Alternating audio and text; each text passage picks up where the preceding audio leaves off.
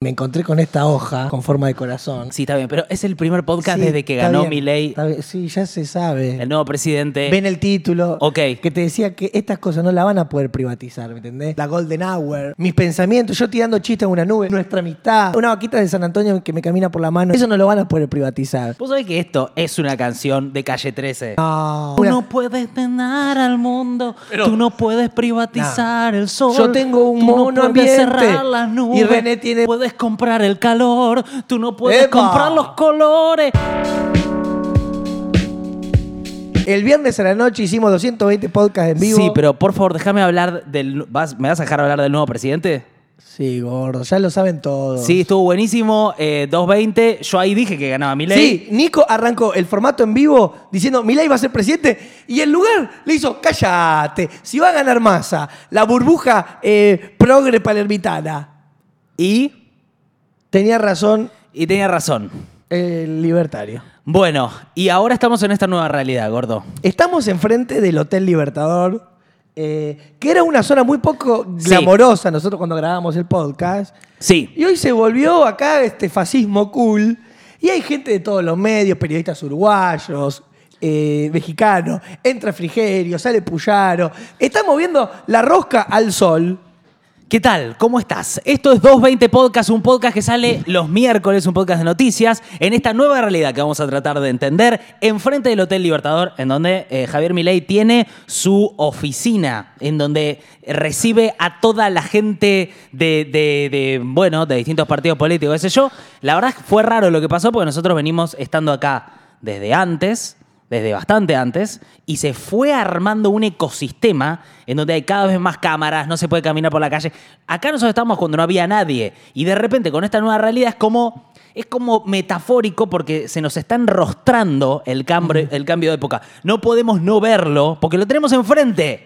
Y está ahí. y pasamos a ser el centro de la escena cuando estábamos más Sí. marginados. Bueno, a ellos le pasaron, ¿no? Que eran como unos loquitos marginados y ahora Sí. tienen, tienen la llave de Casa Rosada. Sí, igual Milei, eh, vamos a ir tirando todas las cosas que está diciendo Milei para tratar de entender cómo va a ser el mundo al que estamos ingresando, pero lo primero es que no va a vivir o no va a ir a trabajar a Casa Rosada, siempre se vivió en la Quinta de Olivos, él dijo que va a trabajar en la Quinta de Olivos El tema es... porque es un workaholic y quiere eh, estar 24/7 trabajando. Nos queda muy lejos, Olivos, eh, para ir a reclamar por nuestro derecho. Sí. Ponele que yo te voy por IPF, te voy uno, dos. Ahora, si van a romper el país todo el tiempo, yo no puedo ir hasta Olivos todas las semanas. No, eh, de hecho, eh, bueno, yo creo que es un poco una estrategia.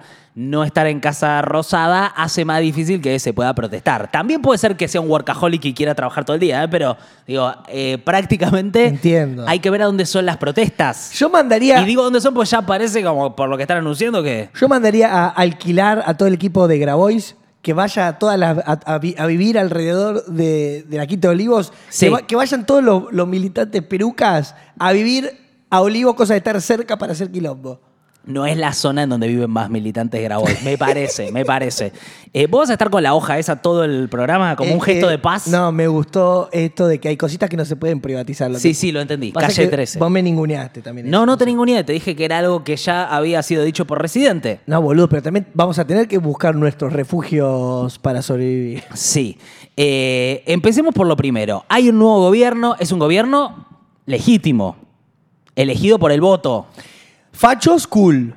No sé si fachos cool. eh, un gobierno de, diría, la derecha más derecha que tuvo Argentina hasta ahora, eh, elegida democráticamente. Sí, cuando digo lo de cool es porque si vos veías las fotos, ¿viste cuando daban los porcentajes de Massa y de Milei? Sí. Si alguien viene de afuera y veía, Milei te daba una cara más como de amigo Bueno, y Massa te daba como un tío aburrido que no quieres tomar cerveza con él. Bueno, un político profesional contra un tipo que, para mí, después eh, hay muchas cosas en las que yo no estoy de honesto, no estoy, no estoy de acuerdo en la forma en la que ve el mundo, pero sí creo que el tipo es honesto. O sea, yo creo que él cree lo que dice y cuando lo escucho hablar hoy todavía, me parece que se mantiene como honesto. Por eso, Entiendo, pero ahora en es- las notas uno termina, uno empieza a ver el país que se viene, que es distinto al que él fue dando a entender en la campaña. O sea, alguien que está mirando y lo votaba Milei me dice, mira, Nico, él dijo todo lo que iba a hacer. Sí, pero no no, eh, si uno hace más pormenorizado el análisis, es como que ponele ahora el ajuste, no sabemos bien cuál va a ser. Igual todavía no es presidente. Bueno, Faltan eh, 15 días. Presidente electo. Algo que hizo fue eh, inaugurar la oficina del presidente electo, algo muy yankee. Allá en Estados Unidos tienen The President Elect y es como una institución y eh, empezaron a sacar unas cartas Mirá. firmadas oficina del presidente electo. Mirá. Eh, o sea que estamos en una nueva era en muchos sentidos. Para que, ¿Te quería decir esto qué es? Dale, Él- voy a acomodar la cámara mientras... Él tiene como virtud, ponele, no saber nada de política, en el sentido de que p- ponele que perdió el debate, que no se lo ve tan político.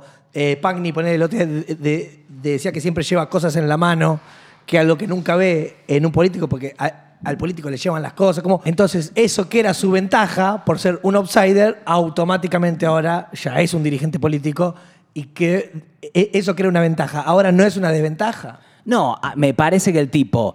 Es verdad que es eh, un político no tradicional, muy parecido a, eh, si querés, Bolsonaro, muy parecido a Trump en la forma en la que aparece en la escena y llega al poder.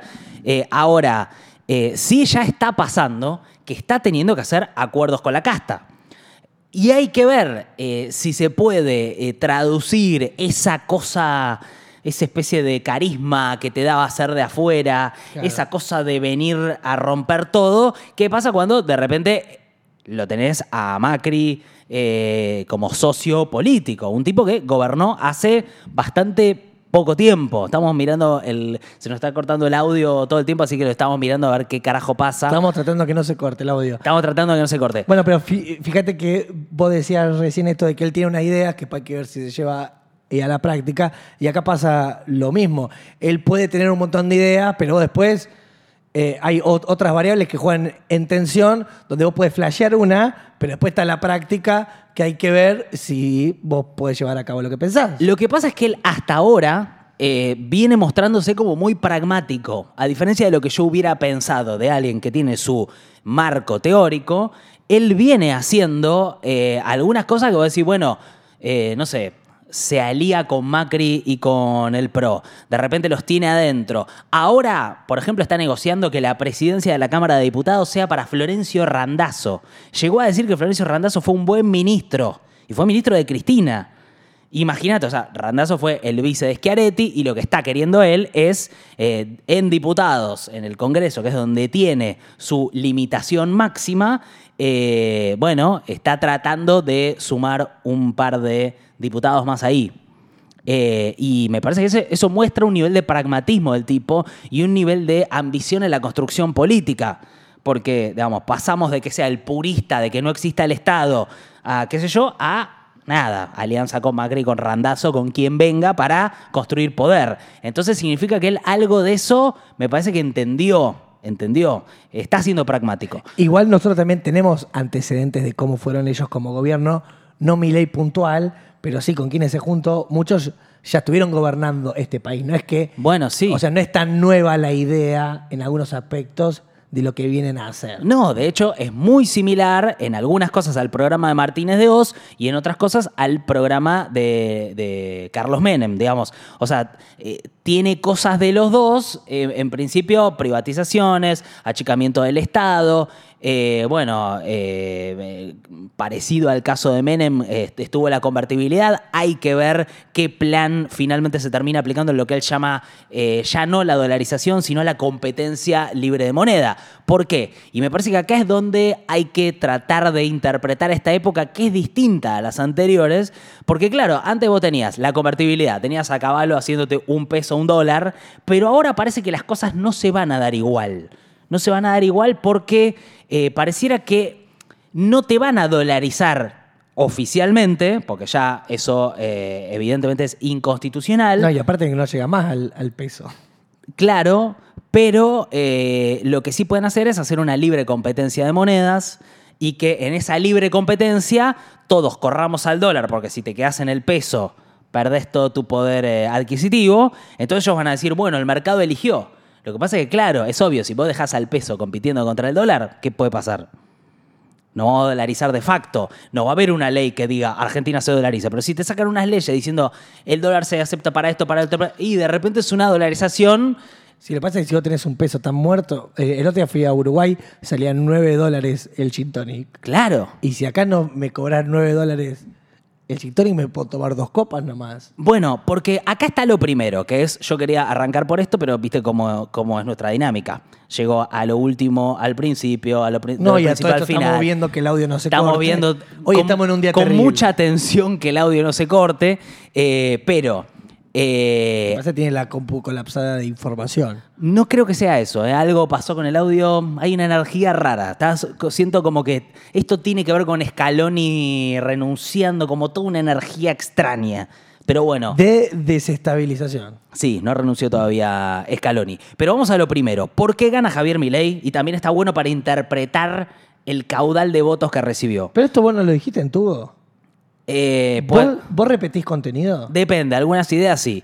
Eh, acá trae todas cosas nuevas, ¿eh? No, algo que me parece importante decir es, eh, el peronismo tiene que hacer una autocrítica fuerte. Yo vi que la hace, pero en. No, más e- fuerte. Echándole culpa a otro. Como uno le dice a otro, ¿me entendés? Como vos decís, estuvo mal, poner que uno, que uno diga, estuvo mal tal, tal. estu-". Es como que piden perdón, pero por otros del, del espacio. Bueno, a- eh, eh, salió a hablar Alberto, dijo que la derrota no tenía nada que ver con él. Pero ¿me dijo, lo que digo? Todos tenemos que pensar que fue lo que falló. Dijo, me hubiera faltado un poco de suerte. Ahora, para.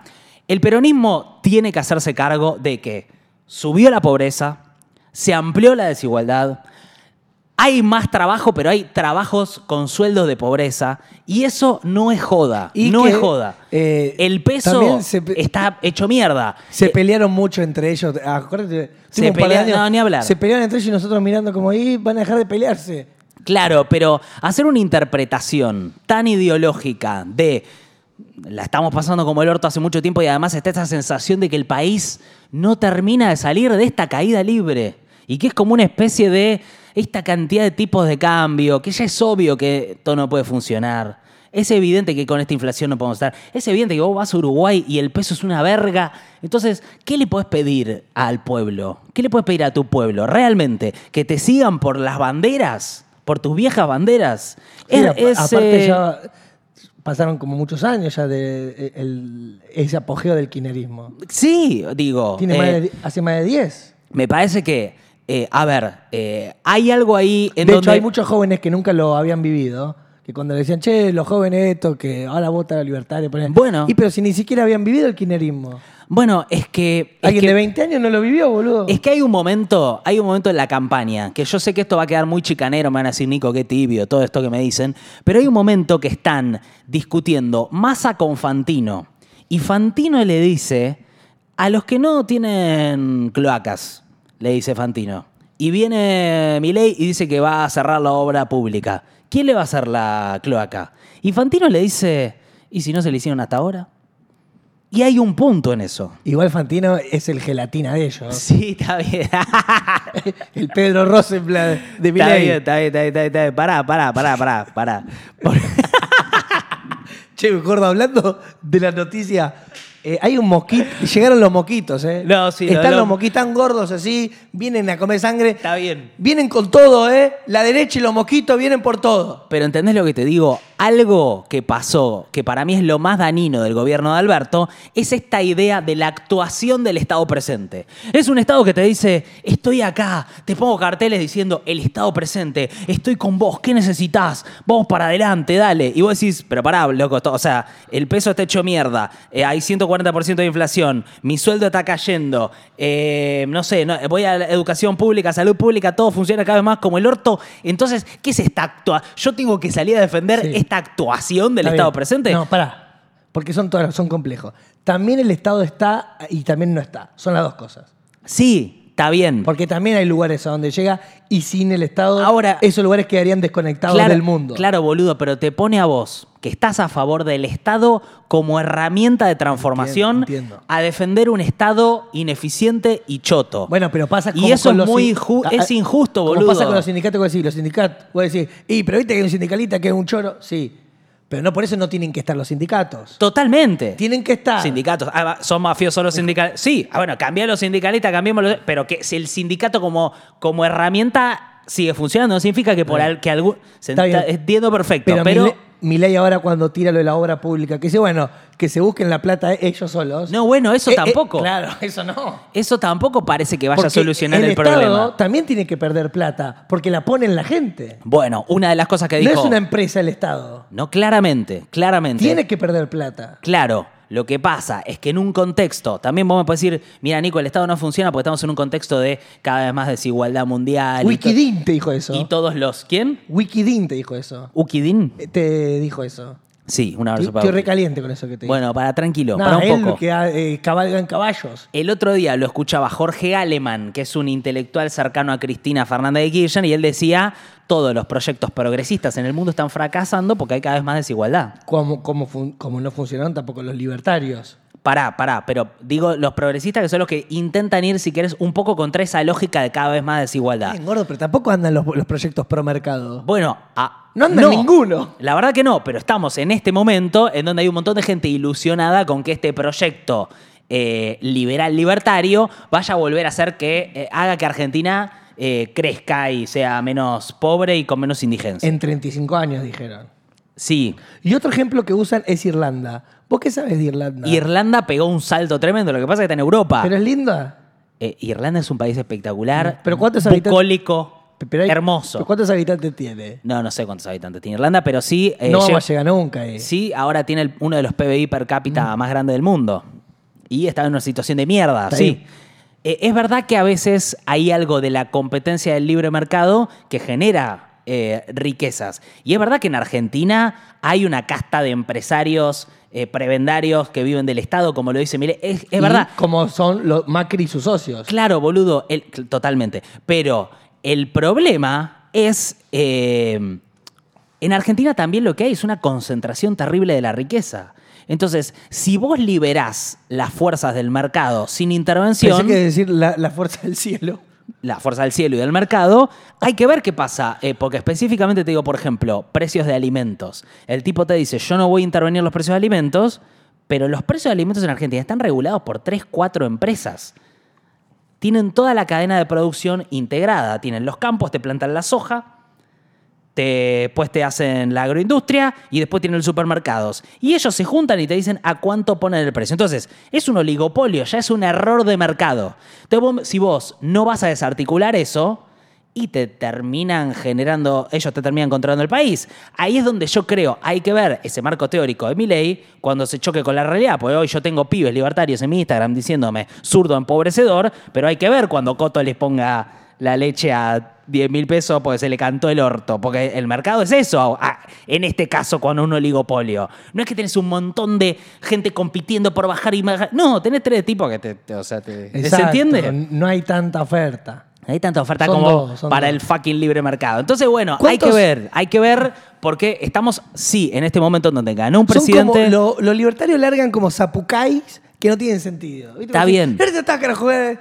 ¿Qué están diciendo? No, en algunas cosas creo que hay algo en lo que eh, sí tienen razón, pero hay que ver a dónde van. Porque, claro, hay una parte en donde en Argentina hay una, una verdad, que es que hay un montón de acuerditos chiquititos que tienen los distintos sectores para ganar guita.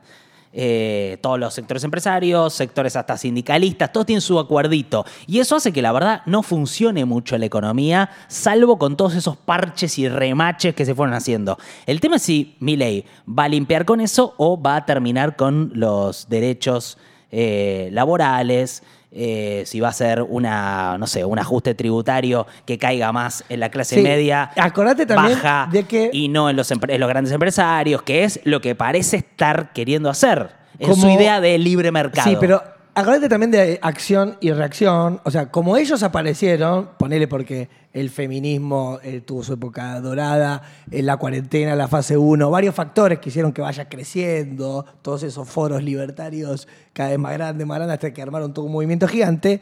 Ahora, ellos que van a hacer el status quo, ahora del otro lado se viene la reacción en la cual vos no ves que va a poder hacer lo que querés y echar gente ahí, porque van a salir a pelear por su puesto, a pelear por su derecho. Vamos a salir a, a las calles. Porque que ellos ahora tuvieron las calles.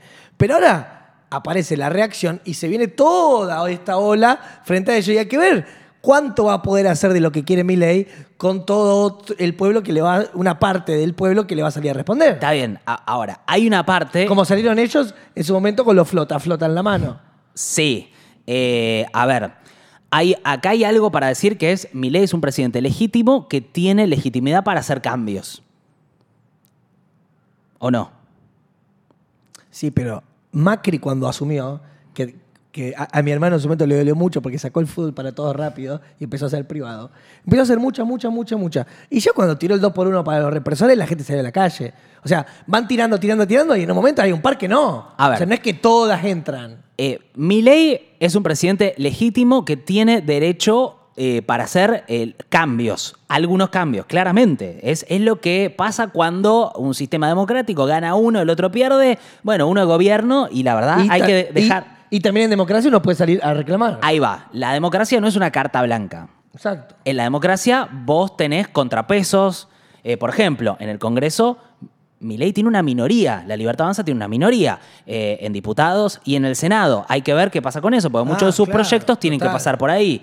Además, hay una Corte Suprema que eh, legisla en base a la Constitución. El presidente Rosati ya dijo de la Corte Suprema eh, que eh, en el caso de que avance con la dolarización, eso sería inconstitucional, porque de acuerdo a la Constitución, el Congreso tiene que asegurar un banco central y eh, tener una, defender el valor de nuestra moneda. Entonces, cuando ellos van con sus distintos planes de dolari- de dolarización, se podría decir que es inconstitucional y hay que ver cómo pasa eso jurídicamente.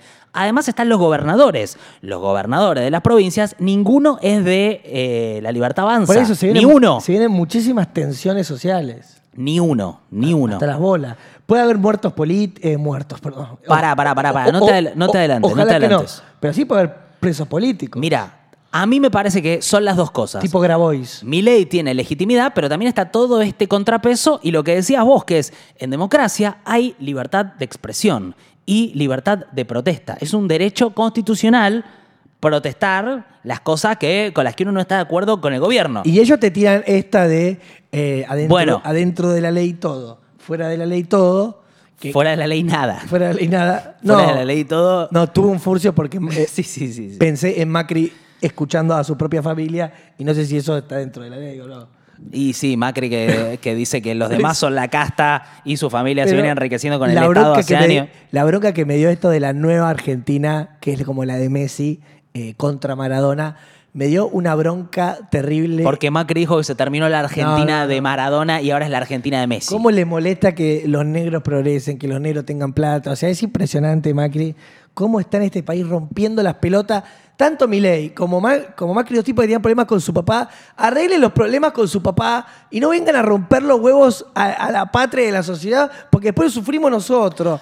Eso, Ahora. unas- tienen venganza ahí, ganas de joder. El tema para mí es... Pero tan eh, malos van a ser, tan villanos. Para mí el tema es cómo se van a gestionar los conflictos. Y esto acá es donde preocupaba la personalidad de Milei. Vos lo ves hoy dando notas. Es verdad que estamos en el momento en donde Milei acaba de ganar.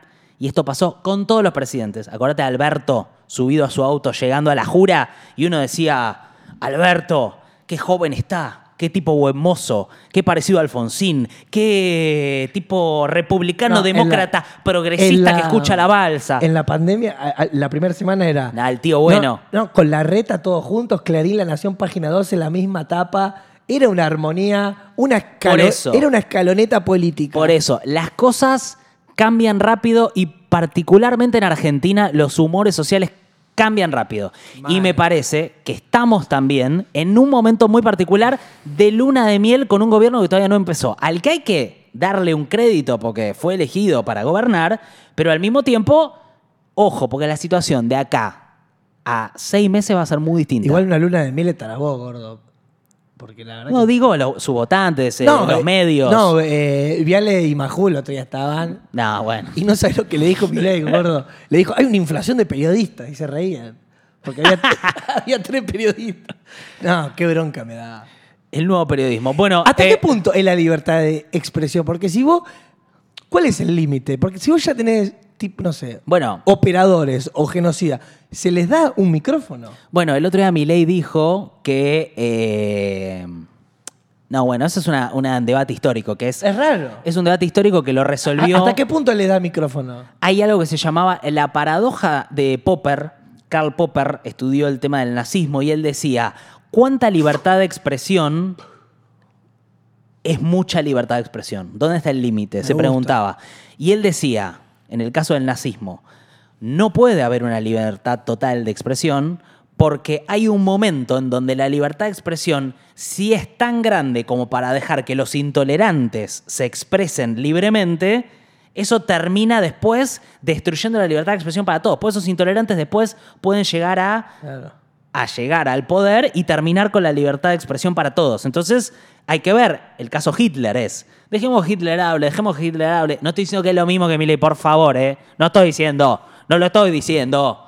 De ninguna manera, no creo que Milei sea nazi ni de todo ¿Viste eso. vos lo de los seguidores 1844? eso? Sí, no creo que él sea nazi. Eh, de hecho, la persona, el, el presidente más judío que tuvimos.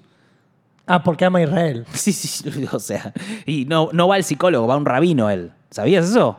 Dice, yo esto lo charlo con mi rabino. Mirá. No, te digo. Ah, y, también con una medium, tiene sus cosas. Sí, igual no es judío. Lo quiero decir como judío. Pero se puede hacer. Vamos a ver, no. En principio no. En principio no. Pero, ¿Vos, vos, vos podés decir quiénes son judíos y quiénes no?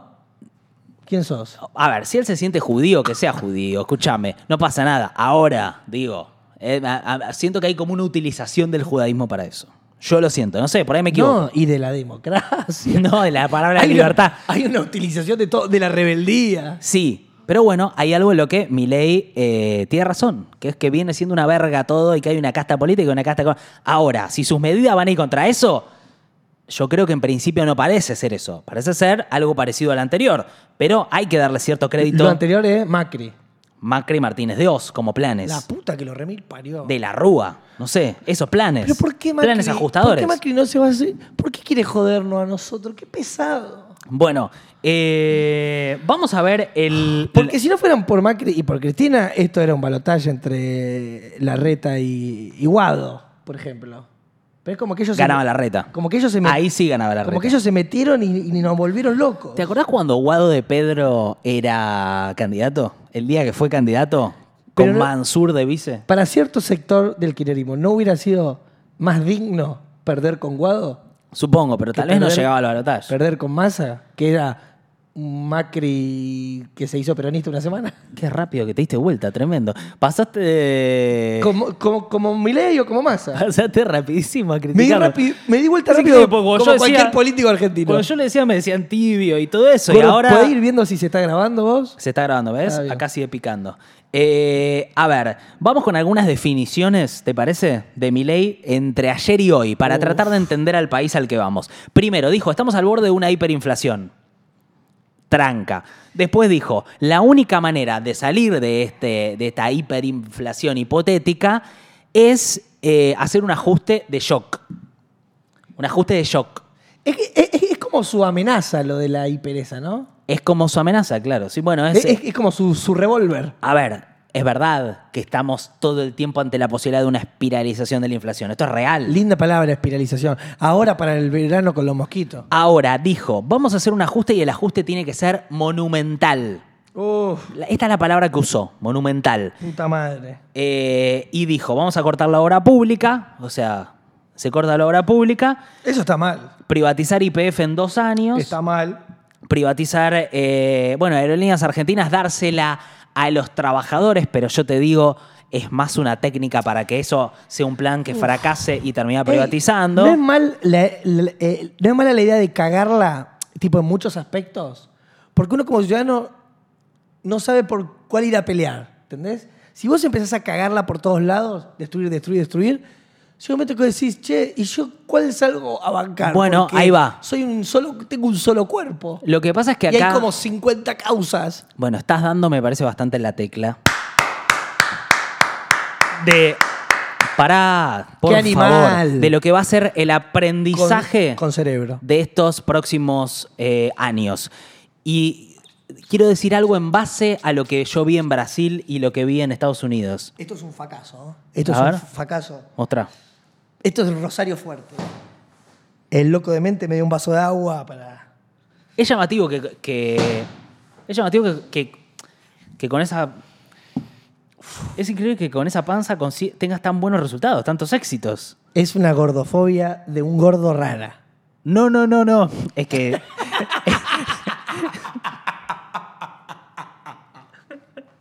me gusta porque correr por izquierda, pero no. Qué raro que no te guste porque eh, parece gelatina.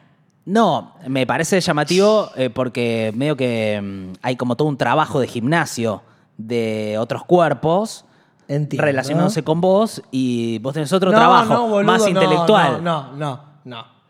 Yo no puedo permitir eso. Y entonces, Porque no es así, boludo. Sí, que es Estás estigmatizándome, dale, gordo. Definiciones de mi ley. La inflación se va a bajar. Atención con esto. Pues le pregunto, ¿cuándo va a bajar la inflación, mi ley? Y él dijo en 18 o 24 meses. Ah, bueno, o sea, 2025. Estamos hablando de un año y medio o Ah. dos años. O sea que vamos a tener un mal 2024. Pésimo. ¡Ay, la puta! De hecho, si vos lo escuchás hablar a Macri, que Macri es un tipo que sabe de ajustes y sabe cuál es la respuesta a esos ajustes, porque sabe, ya tiene experiencia eh, en, en gobernar, eh, él salió a hablar el otro día y yo lo escuché con un tono de preocupación, porque claro, ley hasta ahora a su público y a todos los argentinos se nos presenta como una cosa, la motosierra, música, eh, yo soy el Leo, volver a ser la Argentina. Todo eso eh, como muy épico, pero la realidad de eso épico es que estos próximos, este próximo año y medio, dos años, van a ser terribles. Y él todavía no lo dijo en esos términos. Y le va- Macri sí. Si ves la entrevista con Macri, Macri dice, lo que va a pasar es muy duro. y le Vamos van a a echar- atravesar por momentos oscuros. ¿Y le van a echar la culpa al peronismo? Bueno, yo lo que creo que va a pasar es... La puta que lo parió. Nadie se hace cargo de nada. Lo que creo es que... Parecen yo. Esto pasa históricamente con los populismos de derecha, que es para hacer estos planes, lo que necesitan son chivos expiatorios.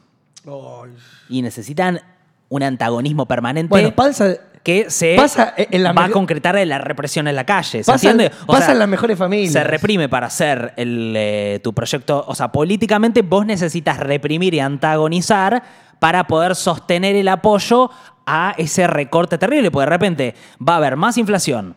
Vamos a poder comprar menos cosas. Nuestros sueldos se van a ir más al carajo, siempre con la promesa esta de Michetti de tenemos que salir del túnel. Oscuro, oscuro, oscuro. Y después. Ahora, bueno, esa es la situación política en la que nos vamos a meter a partir del 10 de diciembre. Y lo aviso porque yo siento que no está tan claro en los medios. Se viene un flor de ajuste, dos años de pasarla como el orto, con suerte, y después ellos te dicen que baja la inflación y todo mejora.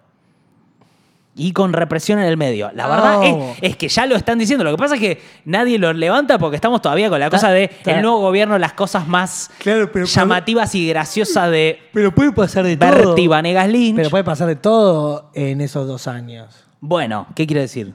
No, que puede irse en un helicóptero también. No, bueno, esperemos que no. Lo, lo mejor sería que eh, Milei eh, cumpla su mandato y que, digamos, yo siempre quiero que se cumpla el mandato y también te digo lo que quiero, que les vaya bien a los presidentes porque quiero que le vaya bien a Argentina. Nada de lo que sea Sí, malo para, para el ya- pueblo a mí me parece bien, positivo. pero él ya cuando habla de argentinos del bien, como que Sí. argentinos que son del bien, él ya está planteando una cosa muy fascista en, muchas veces en su discurso. Bueno, Es muy com- eh, picante. Y él cuando se enoja, cuando dice, la verdad que me hicieron una campaña del miedo, no sé, se hace la víctima. Gordo, estaba con una motosierra diciendo, hija de puta, concha de tu madre, ¿no? Y de golpe le dice algo y dice, "Mi- Está la campaña del miedo. Gordi, pará, macho. ¿cómo que- Alguien te va a responder si vos estás con una motosierra puteando a todo el mundo. Sí. Con misoginia. sí, está bien. Yo lo que espero... Misogino Reni. Yo lo que espero es que él es un tipo que va a tener que gestionar muchos conflictos, muchos intereses cruzados, va a tener que ser un tipo eh, que sea muy distinto al que conocimos. Y hay que ver si se puede generar ese cambio humano en el tipo, que es... Pero de gamba. Que crezca para bien. ser- De gamba estoy bien. Está bien, gordo. Que Eh, crezca... Hegemónicamente hablando, ¿no? ¿Vos decís que es por eso? No, dale, gordo. No, bueno, porque qué sé yo. Eh, Tengo capital, como hay capital humano, tengo capital cultural. Bueno, Che, entonces eh, a dije- todo esto, eh, de la gente del teatro, de los poetas, ¿se dijo algo? Bueno, lo que dijo ¿Qué van a es- hacer con ese sector? no sé si específicamente de la gente del teatro y los poetas, pero sí dijo, después del ajuste, los salarios van a subir hasta seis veces, porque él usa como modelo la convertibilidad. ¿Y sabes a cuánto dijo que van a estar los salarios después Dec- del ajuste? Decime ya. 1.800 dólares promedio. ¿En qué año? Bueno, después de los dos años de ajuste. Oh. ¿Sabes qué es lo llamativo? Que está prometiendo cosas que dentro de dos años vamos a volver a mirar estos videos. O sea, Pero si no les- esto no lo hacen los presidentes. Pero si no les importa nada. Bueno, o a nadie, gordo, a o- nadie ya le importa el archivo. Ay, si dicen Dios una cosa y el otro día dicen todo lo contrario. No, bueno. Se, eh, pedófilo, eh, co- co- colegio de infante, bomba, el otro día se abraza. No, está bien, está bien. No importa nada. Él está diciendo, vamos a bajar la pobreza, vamos a bajar la indigencia y los sueldos van a subir seis veces, teniendo en cuenta lo que pasó en la convertibilidad. Acá dijo, están a 300 dólares, van a subir a 1800. Lo dijo ayer en una nota y es algo... Es un buen marco para Lo juzgarlo que pasa que ya dentro, no- de, un- dentro de ese tiempo. ¿Qué? Es que me encanta, porque seguís creyendo en las palabras de estos tipos. No, no, digo que está bien que él ponga esa vara, porque eventualmente se lo vamos a poder decir y decir, che, vos dijiste esto. Es un tipo. Está acá. Es un tipo que habla con un perro que murió hace seis años. Sí, pero yo creo que él está convencido de lo que va a hacer. No creo que él piense que eso no. Él piensa que eso va a pasar. Yo creo que está equivocado eh, con el camino que está siguiendo, pero él cree que, que- que- que eso va a pasar. Entonces, hay que ver. ¿Te imaginas si el gobierno de Alberto es mejor? No lo poder creer. Y lo recordamos como. No, ¿te acuerdas del gobierno de Alberto? Nada espectacular, no pasaba nada nunca. Miraba los diarios, no había una noticia, no pasaba nada. No, No que- hubo alegría, pero no hubo represión, no había nada. nada, no pasaba nada. Era como que no existía. Ahora, ¿con quién salimos campeón del mundo? Está bien, está ¿Con bien. quién le bien. ganamos a Brasil en el Maracaná? Está bien, está bien, está bien. Ya es, sí, sí, la Copa América, todo. Oh. La finalísima. ¡Oh! Alberto tiene la finalísima. Eh, bueno, Victorio Villarruel ya se reunió con Alberto Cristina. sido- Estaba por reunirse con Cristina, que es un gesto. ¡Qué encuentro! Es un encuentro intenso ese, ¿eh? Estuve pensando esta relación a veces que se hizo del kirchnerismo con los derechos humanos, porque las abuelas eran algo transversal, ¿viste? Nadie ponía en discusión eso. Y yo estuve pensando esto, que decir, che, ¿por ¿cómo no entraron las balas de gente que está hablando bien de la dictadura o está reivindicando la dictadura? ¿Cómo no entró esa bala? Y estuve pensando que hubo ciertos movimientos, capaz del kirchnerismo, en estos años, como no sé, mandar a Estela a negociar con Schiaretti, o cuando Cristina presentó la fórmula que estaba el avión atrás, eh, que contaba la rosca con Guado. Hubo capaz algunos movimientos con las abuelas que se pusieron como partidarias, algo que era una causa nacional, que era de Argentina, el, nunca más. Hubo unos movimientos quineristas ahí, de que del otro lado eh, las puedan ver asociadas al kirchnerismo y decir, "Eh, son unos corruptos. Co- Ahí me, me parece que el peronismo es tan grande, es tan absorbedor, que ahí un poco puede haber una autocrítica de decir, che, acá me parece que las agarraron y terminó siendo un arma de doble filo. Estoy de acuerdo. En el cual capaz que no pegó tanto esto de que están a favor de los genocidas y porque también vos las usaste por momento, partidariamente, y ahí hubo Sí. algo en el tejido social que se rompió. Lamentablemente. Estoy de acuerdo. Lamentablemente. Estoy totalmente de acuerdo. Eh, creo que Hay que igual. tener huevo para decir esto que estamos diciendo nosotros. Sí, mucho huevo. Pero creo que además eh, el gobierno fue tan una verga que yo no creo que. Creo que gran parte de la gente que lo votó a Milei lo votó a pesar de esas cosas, no por esas cosas, ¿se entiende? O sea, obviamente hay algunos que salen con el Falcon y todo eso, pero creo que es la minoría, creo que la mayoría lo votó a pesar de que el tipo tenía la dictadura, a pesar de que el tipo te- tiene una teoría en contra de la educación pública y la salud pública, a pesar de que, a pesar, a pesar, creo que lo que quieren es que el tipo te resuelva la economía. Fin. Iba a decir bang, como Santiago Artemis, ¿viste? Que él cuando termina de hablar es un diseñador de moda. Lo, lo vi en Blender. La, la- ah, ¿lo viste? Me lo cru- sí, Él cuando termina de hablar dice le bang, hicimos, sí, sí, sí. Le hicimos así con Andy para para que cierre. que redondee que teníamos que entrar. Escúchame, algunas No, no, cosas... y dijo barbaridades, que prefería ser como que los putos sean discriminados y que esté barata la comida. Bueno, pero es lo que te estoy diciendo. Sí, pero Artemis es un boludo. No, ya lo sé, pero te digo, gran parte de la gente creo que lo... Mirá, me estás hablando de un caso justo en putada. Él dice, yo prefiero que me discriminen, pero que esté barata. ¿Entendés? Como me están... Creo que también pasó algo en la campaña, que es que nosotros le dijimos, che, pero defiende la dictadura. Y los otros nos decían, sí, bueno, ¿entendés que no, no, es, no es por ahí?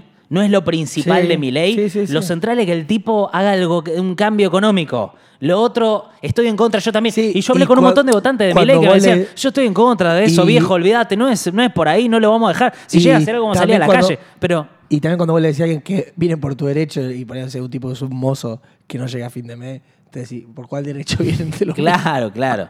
Escúchame, a todo esto, algunas cosas. El polo obrero va a ser ya una primera Ah, manifestación. pensé que el pollo sobrero. No, el pollo obrero no. El polo obrero va a ser un plenario piquetero contra el ajuste y movilizará Plaza de Mayo. Va a Sí, ser, pero ya no va a haber nadie en Plaza de Mayo porque va a haber que ir a Olivos ahora. va a ser la primera, eh, se realizará el 10.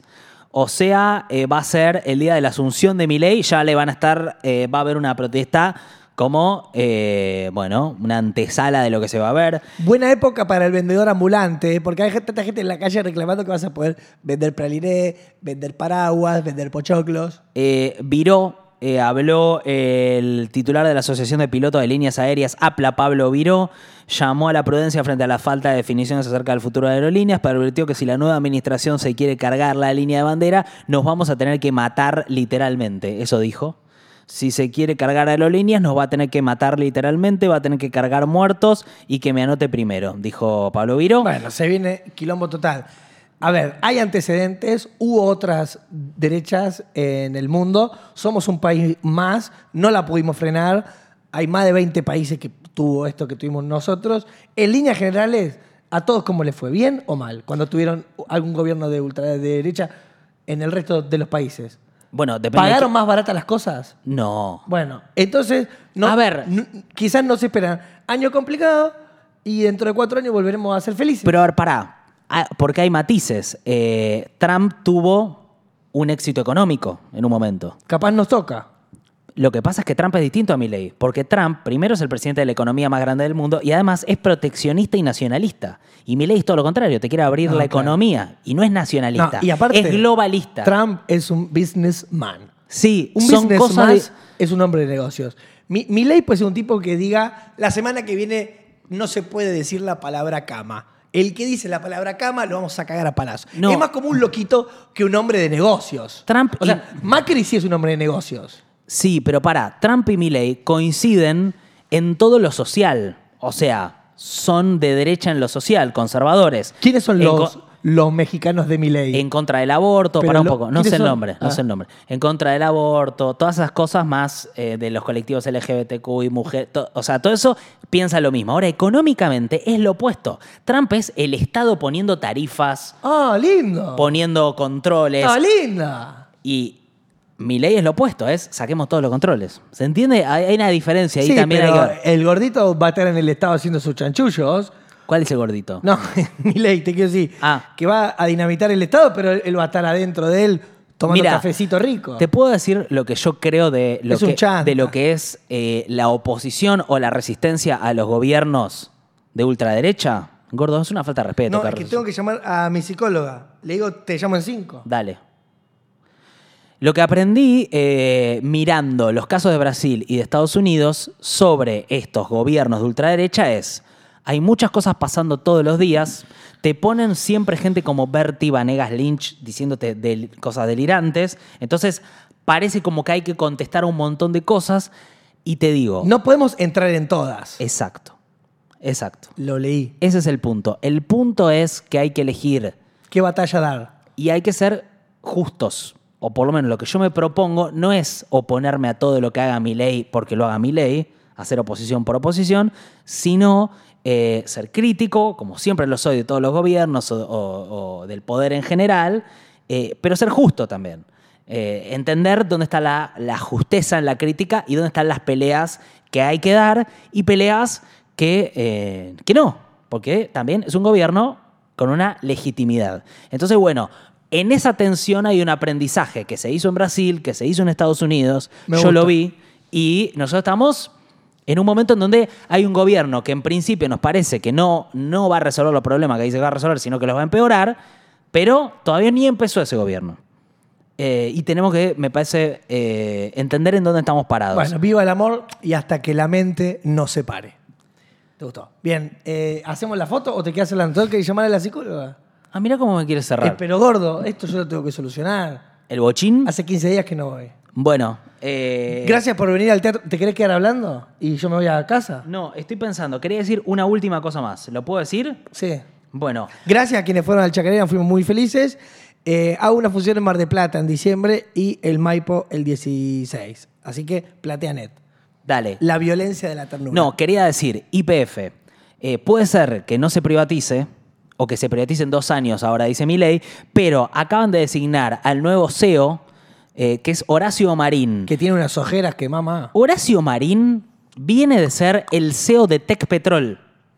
O sea, a ver, designaron en IPF como CEO al CEO de Tech Petrol, que es como que en, eh, no sé, en River pongan de director técnico a Riquelme. ¿Se entiende? Exacto. Alguien Es- que va contra tus intereses. Es tu principal competidor, tu principal competidor va a ser el que maneje la empresa IPF.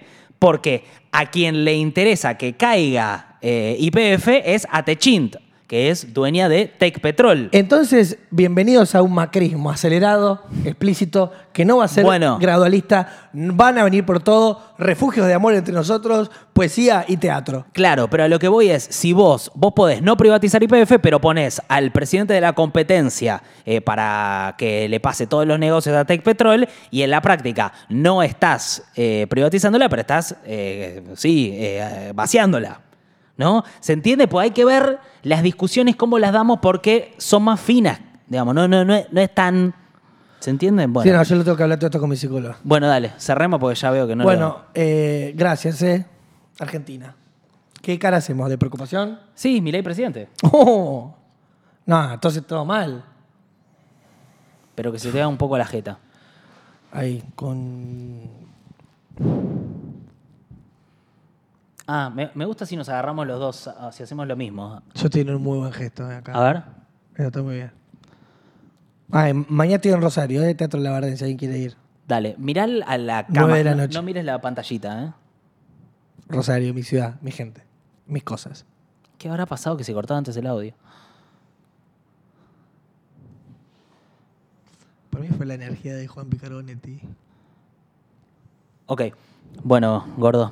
eh, gracias por estar ahí. Se me queremos. gente, se me cuidan. Hoy ¿eh? fue un podcast difícil porque se nos cortó muchas veces el audio. Ustedes no lo notaron, pero fue Capu- tremendo. Capuchón, ¿eh? Y Cap- hay una energía. Estamos enfrente del Hotel Libertador. Capuchón, que no estamos en una coyuntura para tener hijos. La verdad que vos no, no, no sé qué vas a hacer, vos que tenés ese proyecto familiar en camino, eh, no sé qué vas a hacer con esta coyuntura, debes estar preocupado. Sí, vos no, porque bueno, te gusta salir solamente No, con gente no, que va al gimnasio sin objetivos de Pero procreación. qué locura, qué locura lo que está diciendo. Vos entrenás para procrear sin procrear. Es, es un entrenamiento de procreación. Eh, se le dicen, ¿estás buscando? ¿Sabes lo que te diría el sea, Papa? ¿Estás buscando Estás buscando. coger? Ah, Buscando otra. El Papa. Buscando clítoris, buscando concha, buscando pija. El Papa le va a mandar un rosario bendecido a Milei, hablaban por teléfono, se recompuso todo. Llamó cuando estaba con el, el lechoso de Majul. Johnny Viale. Entró la secretaria y le dijo, es su santidad. Y la otra que habló con Biden, parece 10 minutos, no tanta buena onda, porque claro, es la misma línea Trump. La única Y no persona. va a venir a la Asunción. La única persona que sabe si Dios existe o no es el Papa, porque él cuando asume tiene un momento en el cual accede como a una caja, algo loco, que ahí es como una charla tipo di- directo, tipo como si se hiciera Bluetooth. Eh, o sea, la posta, si existe o no, la sabe un argentino. Si Dios existe o no, hoy en el mundo lo sabe un argentino. Está bien, vos querés terminar con ese, ese dato y nos vamos. Bueno, gracias por estar ahí, les queremos, eh, un abrazo grande. Volveremos al teatro. Nico estuvo muy entusiasmado. eh, subía Sí. con alegría al show. Se sintió alguien que podía hacer shows. Sí, yo nací para las tablas. Gracias y hasta la próxima. Por más que te vestís con un tipo que va a jugar al tenis, para caminar por los bosques de Mar de la Pampa en enero antes de ser.